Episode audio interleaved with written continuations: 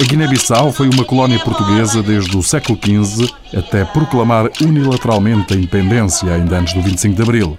Uma independência reconhecida internacionalmente, mas não por Portugal. Tal só viria a acontecer em setembro de 74.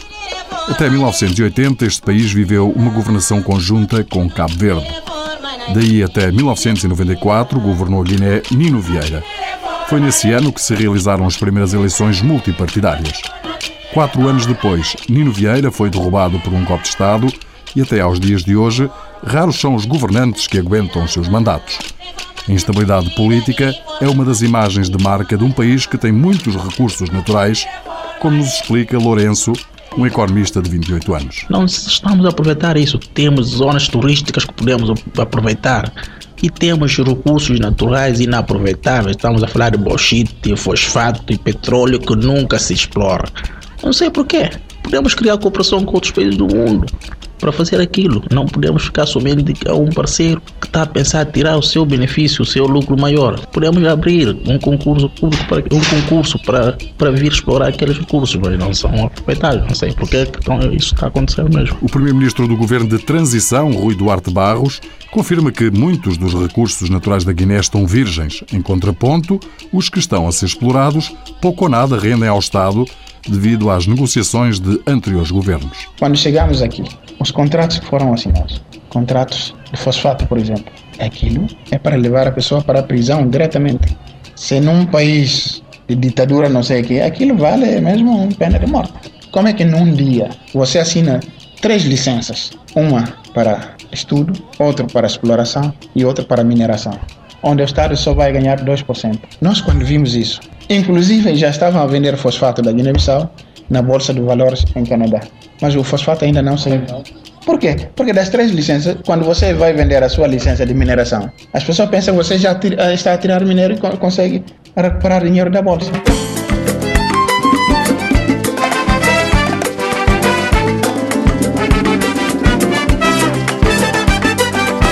Está assim dado o mote para percebermos porque não consegue a Guiné encontrar um rumo que permita uma estabilidade política e económica. Afinal, este é um país com um milhão e meio de habitantes e recursos como diamantes, fosfato, bauxite, petróleo, peixe, marisco, caju e outros produtos que o sol guineense tem de sobra.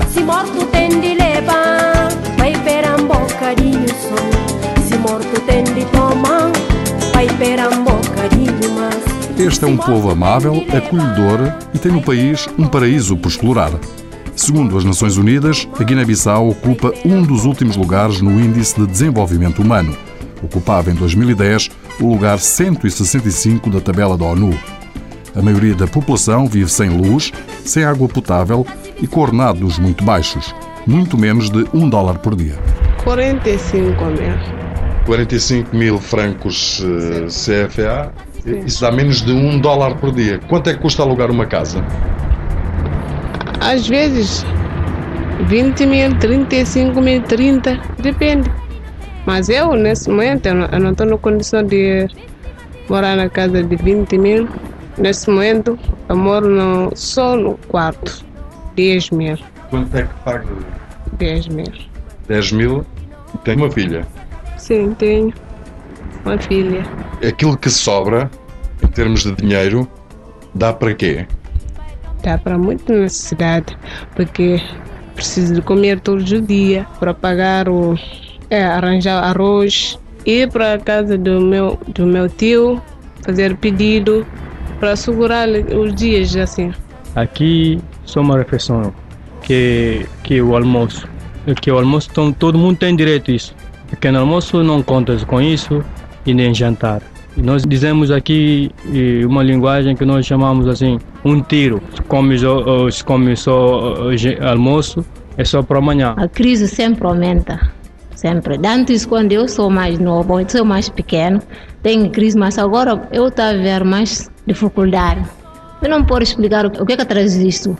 É por ser problema de, é problema de dinheiro ou problema de outras coisas mas sempre é assim. A vida aqui é muito, é muito dura, é muito dura porque imagina uma pessoa tá a ver eh, menos um dólar por mês. E qual é, se veja bem ao fundo, este tipo de população anda a viver numa forma de miséria. São mesmo pobre, paupericamente. E tem um provérbio em crioulo que disse: sem panela não podes, não podes cozer arroz. Sem diálogo não podemos fazer o mundo melhor. É assim que devemos mostrar que um país, um país como se vemos o nosso vizinho aqui, Senegal, não sei se está a passar alguns problemas assim, mas é que devemos ver coisa de bom para podermos copiar. De manhã, pequeno almoço, sabes que mais parte é pão. Aqui em Guiné, eu somente se há pão eu tomo, mas se há arroz é o que, quer, que mais quero. Almoço arroz, jantar arroz. A população da Guiné vive mal eh, em termos de, de alimentação e não tem grande água potável, não tem acesso à água potável. E estamos a ver eh, de uma forma desumana. Há uma taxa muito elevada de desemprego aqui. Eu sou economista mesmo, formado, mas estou traba trabalhando numa área da hotelaria. Mas sim, o que, o, por que, que eu estou refugiando nessa área? Porque não, não há oportunidade de emprego. A paz é que se resolve tudo. Nós cá na Guiné precisamos muito desta palavra preciosa para nós, que é a paz. O que me preocupa muito é o nosso futuro.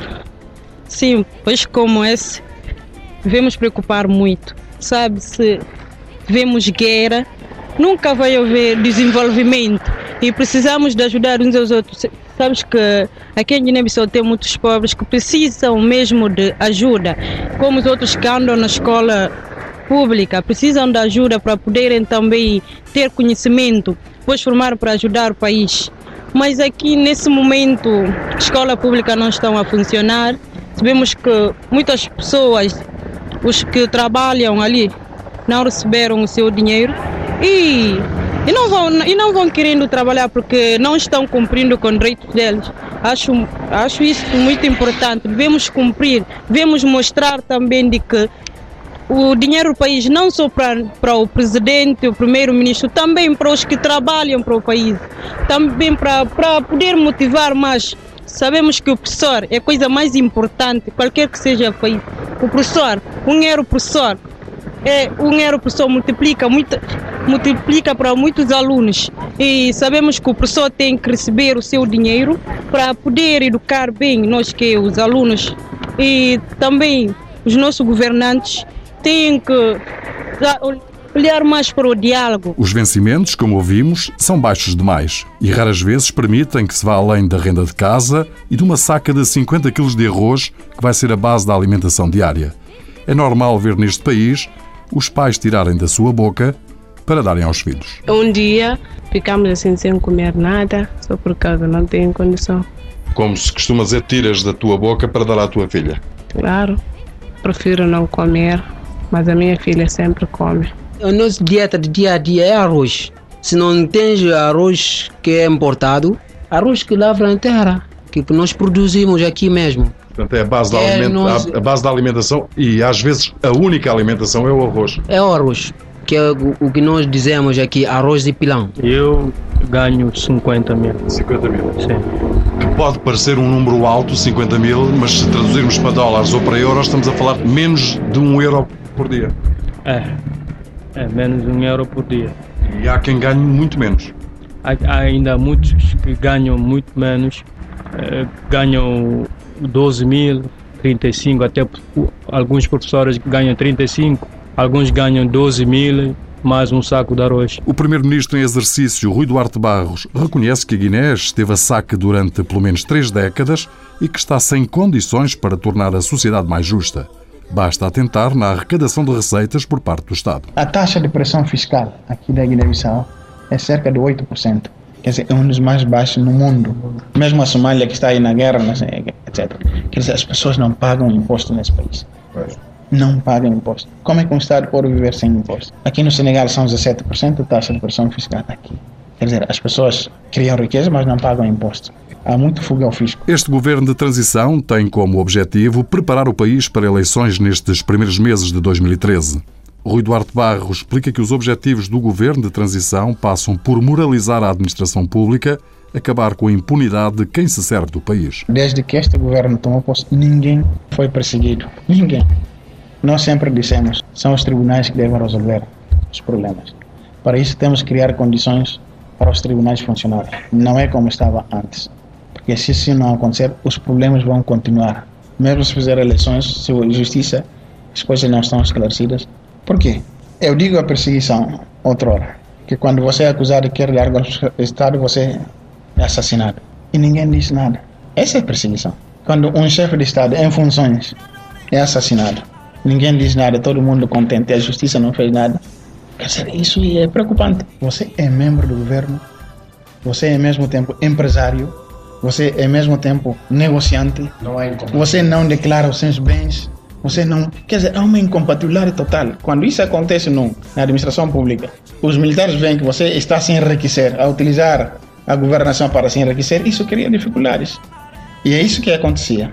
É por isso mesmo que não há nenhuma concorrência. Ou você vai como empresário e deixa o posto do governante, ou você, desde diretores gerais até é, o, funcionário mais alto na administração, não há nenhuma regra que define isso.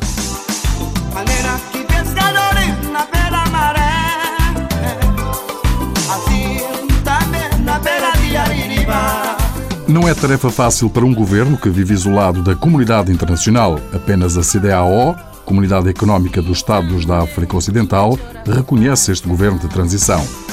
Os golpes de Estado, a instabilidade política, a violência fazem parte da rotina de um povo que só pede a quem tem o poder estabilidade. Há um retrocesso, começa mais de zero. Desencoraja o investimento internacional.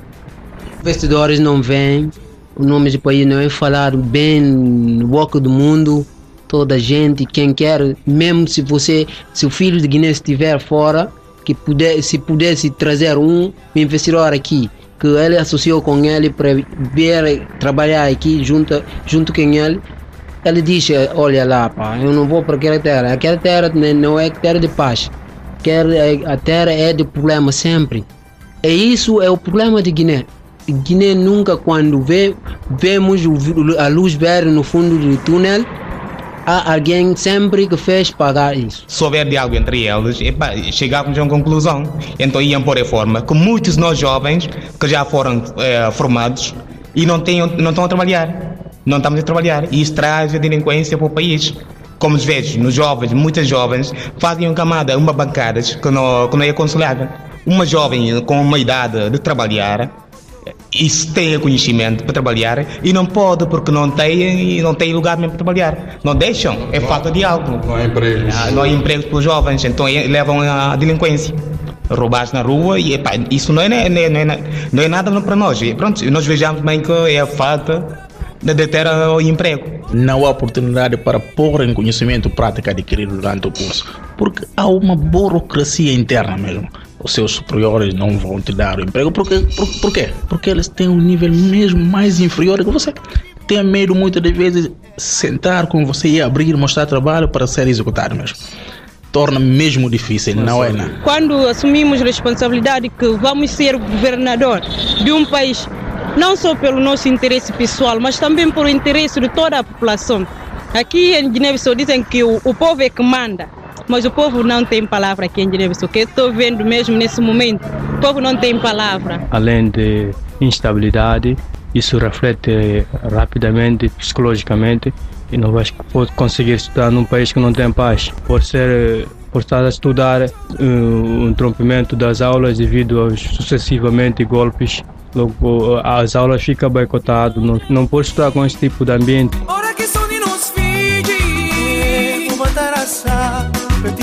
Caça minjeriso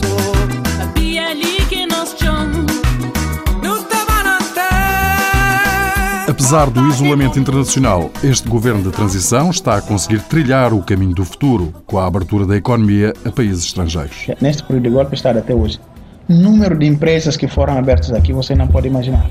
E número de investidores que nós recebemos aqui por semana, da Europa, dos Estados Unidos, de países árabes, você não pode imaginar, países africanos. É muito, todas as semanas aqui recebemos investidores que querem investir.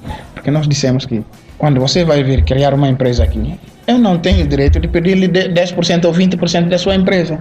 para ter cota na sua empresa. Como é que você imagina aqui? Você tem um monopólio, gás de cozinha aqui, uma botija de 13 kg são 12.500 francos CFA. Aqui na toda a sua região vai de 3.000 a 4.000. Porque é um monopólio. Só uma pessoa que é autorizada a importar, que era aquela pessoa que estava sentada aqui.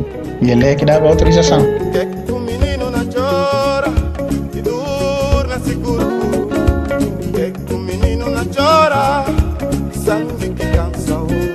Sem empregos, com baixos rendimentos, a fome é uma realidade. Fácil é perceber que a criminalidade aumenta quando se reúnem estes pressupostos negativos. Os políticos estão desacreditados. Os políticos de sempre é assim, mas da Guiné é demais. Vão lá para roubar. Em todo custo. Para roubar mesmo, em todo custo. Não pensam no povo. Só pensam neles enriquecer as suas cabeças, enriquecer a si mesmo, não pensam nos outros. E, e o problema maior de tudo, eles não sabem que somos nós, cidadãos, que, que o fez a chegar lá. É um país muito amável, é um país rico e e como eu também sou das ilhas, eu conheço bem o nosso país turístico, para o turista da mesmo momento passar. E não, acho que não tem problema. E acho bem que eles não querem, os governantes, não querem a nossa tranquilidade, nós jovens. E nós ainda temos muita esperança para trabalhar nesta nossa terra, mas é que não, não querem a nossa tranquilidade. E é, é o caso da reforma, cada um faz por si. Isso que é, é, é o problema do país. Tem alguns que andam a roubar, outros andam a fazer uh, jogos ilícitos a fim de se conseguir uh, fazer o seu desejo, sobretudo as nossas irmãs, camada juvenil, uh, feminina, andam a fazer prostituição e para fim de se conseguir ir divertir e até para se alimentar em casa com as famílias. Acho que haverá oportunidade para emprego de jovens, muitos formados aqui sem emprego muitos, muitos formados sem emprego dão oportunidades àqueles, não sei como é que eu posso dizer, mas não vou dizer de baixo nível, mas sim, eles é que estão à testa desse país. Mas um dia acho que nós, como eu estou dizendo, futuros quadros, vamos dar réplica a essa situação. Há sempre problemas, mas eu gosto mais daqui, porque a minha família está aqui e a minha mãe, me brinco, estou mais à vontade. Quais são os problemas? É problemas da política que eu ouço dizer. Eles gostam de discutir para serem eleitos como presidentes. Se houver diálogo entre eles, epa, chegávamos a uma conclusão. Então iam pôr a forma que muitos de nós jovens que já foram é, formados e não, têm, não estão a trabalhar. Não estamos a trabalhar. E isso traz a delinquência para o país. Como vejo nos jovens, muitas jovens fazem uma camada, uma bancada que não, que não é aconselhável. Uma jovem com uma idade de trabalhar e se tem conhecimento para trabalhar e não pode porque não tem não tem lugar mesmo para trabalhar. Não deixam. É falta de algo. não há empregos. Ah, não há empregos para os jovens. Então é, levam à delinquência. Roubar na rua e epá, isso não é, não, é, não, é, não é nada para nós. E, pronto nós vejamos bem que é a falta de deter o emprego. O povo guineense reclama por segurança diálogo e paz.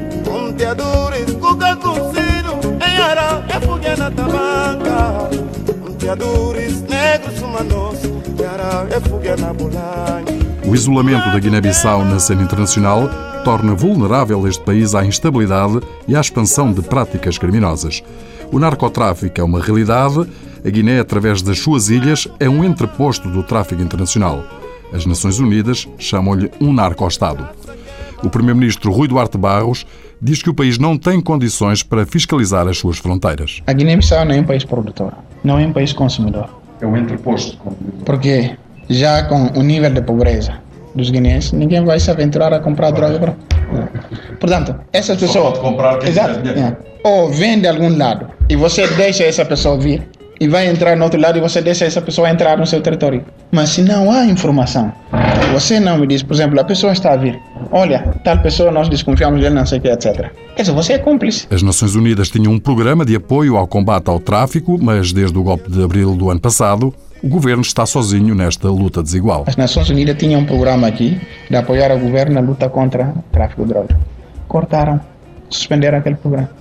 Mas no momento que a Guiné-Bissau mais necessita, vocês. Quer dizer, ou supostamente aquele fundo existia ali, eu dava dinheiro às pessoas para denunciarem coisas falsas, para tirarem proveito, ou a outra coisa, porque é só isso que eu Porque nós, com os nossos próprios meios, mecanismos, nós reforçamos o controlo.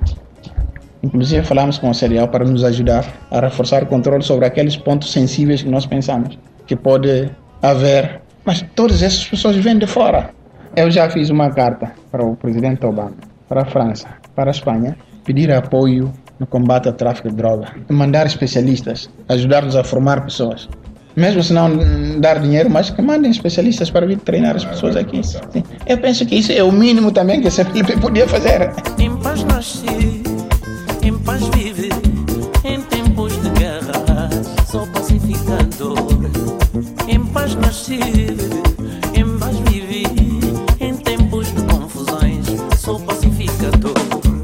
Num país onde coexistem várias etnias, os balantas, os fulas, os manjacos, os mandingas e os papéis, os sobas têm grande influência na continuação de práticas seculares que atentam contra a dignidade da criança e da mulher.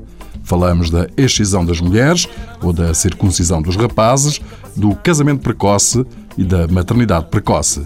O Lili, com 13 anos, relata-nos o que conhece. Ver muitas meninas ali em casa, elas sempre que a melhor forma é de dar o marido para poder também aliviar desses problemas. Mas Então, isso não é Acaba bom. por ser um negócio. Acho. Mas isso é, isso não é bom. Isso não é um bom pensamento. Vemos o mesmo que uma, uma família não tem meios para sustentar, devemos lutar sempre para mostrar de que não temos, mas também não vamos fazer coisas que não são boas. Casamento precoce, sabemos que isso causa muito problema. Tem pessoas de idade menor vão casando com um, um adulto que depois fica mais velho do que o, o dono quem casou com ele. Fatamato Baldé, responsável do Gabinete de Ação Social da Presidência, diz que são hábitos enraizados na população, se bem que reconheça que, em questão de mentalidade, não se pode alterar tudo de um momento para o outro.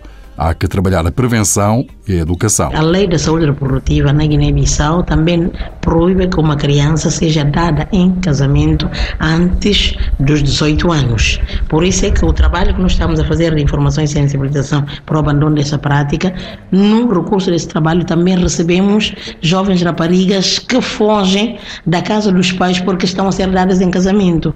E essas jovens raparigas, hoje em dia, por exemplo, eh, muitas delas dirigem-se algumas igrejas, outros, algumas dirigem-se às nossas organizações.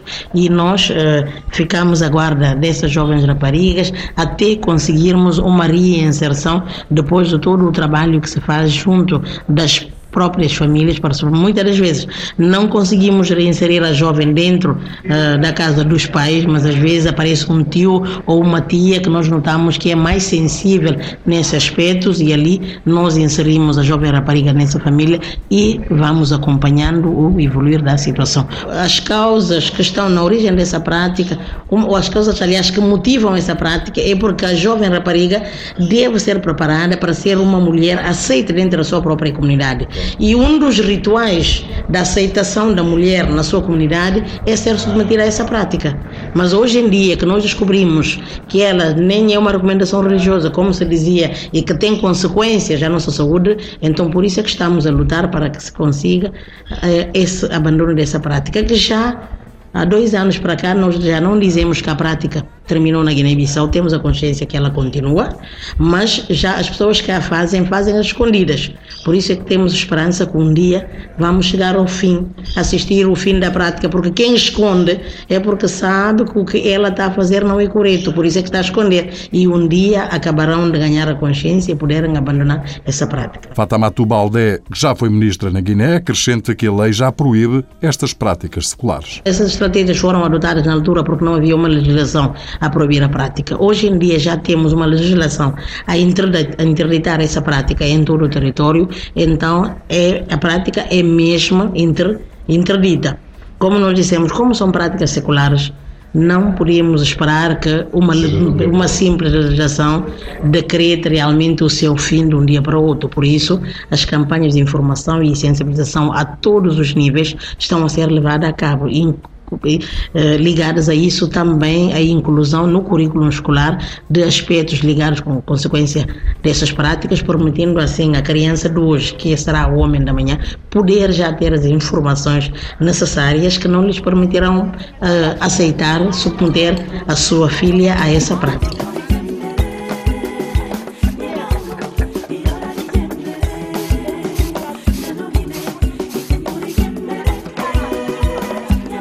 E num país recheado de problemas sociais e estruturais e na esperança de que o diálogo consiga trazer a almejada paz, aos guineenses resta, sobretudo, fazer um apelo a um sentimento aqui expresso pelo jovem Dino, que espera ter no turismo um bom posto de trabalho. Coragem. Se não tens coragem, não pode viver em Guiné.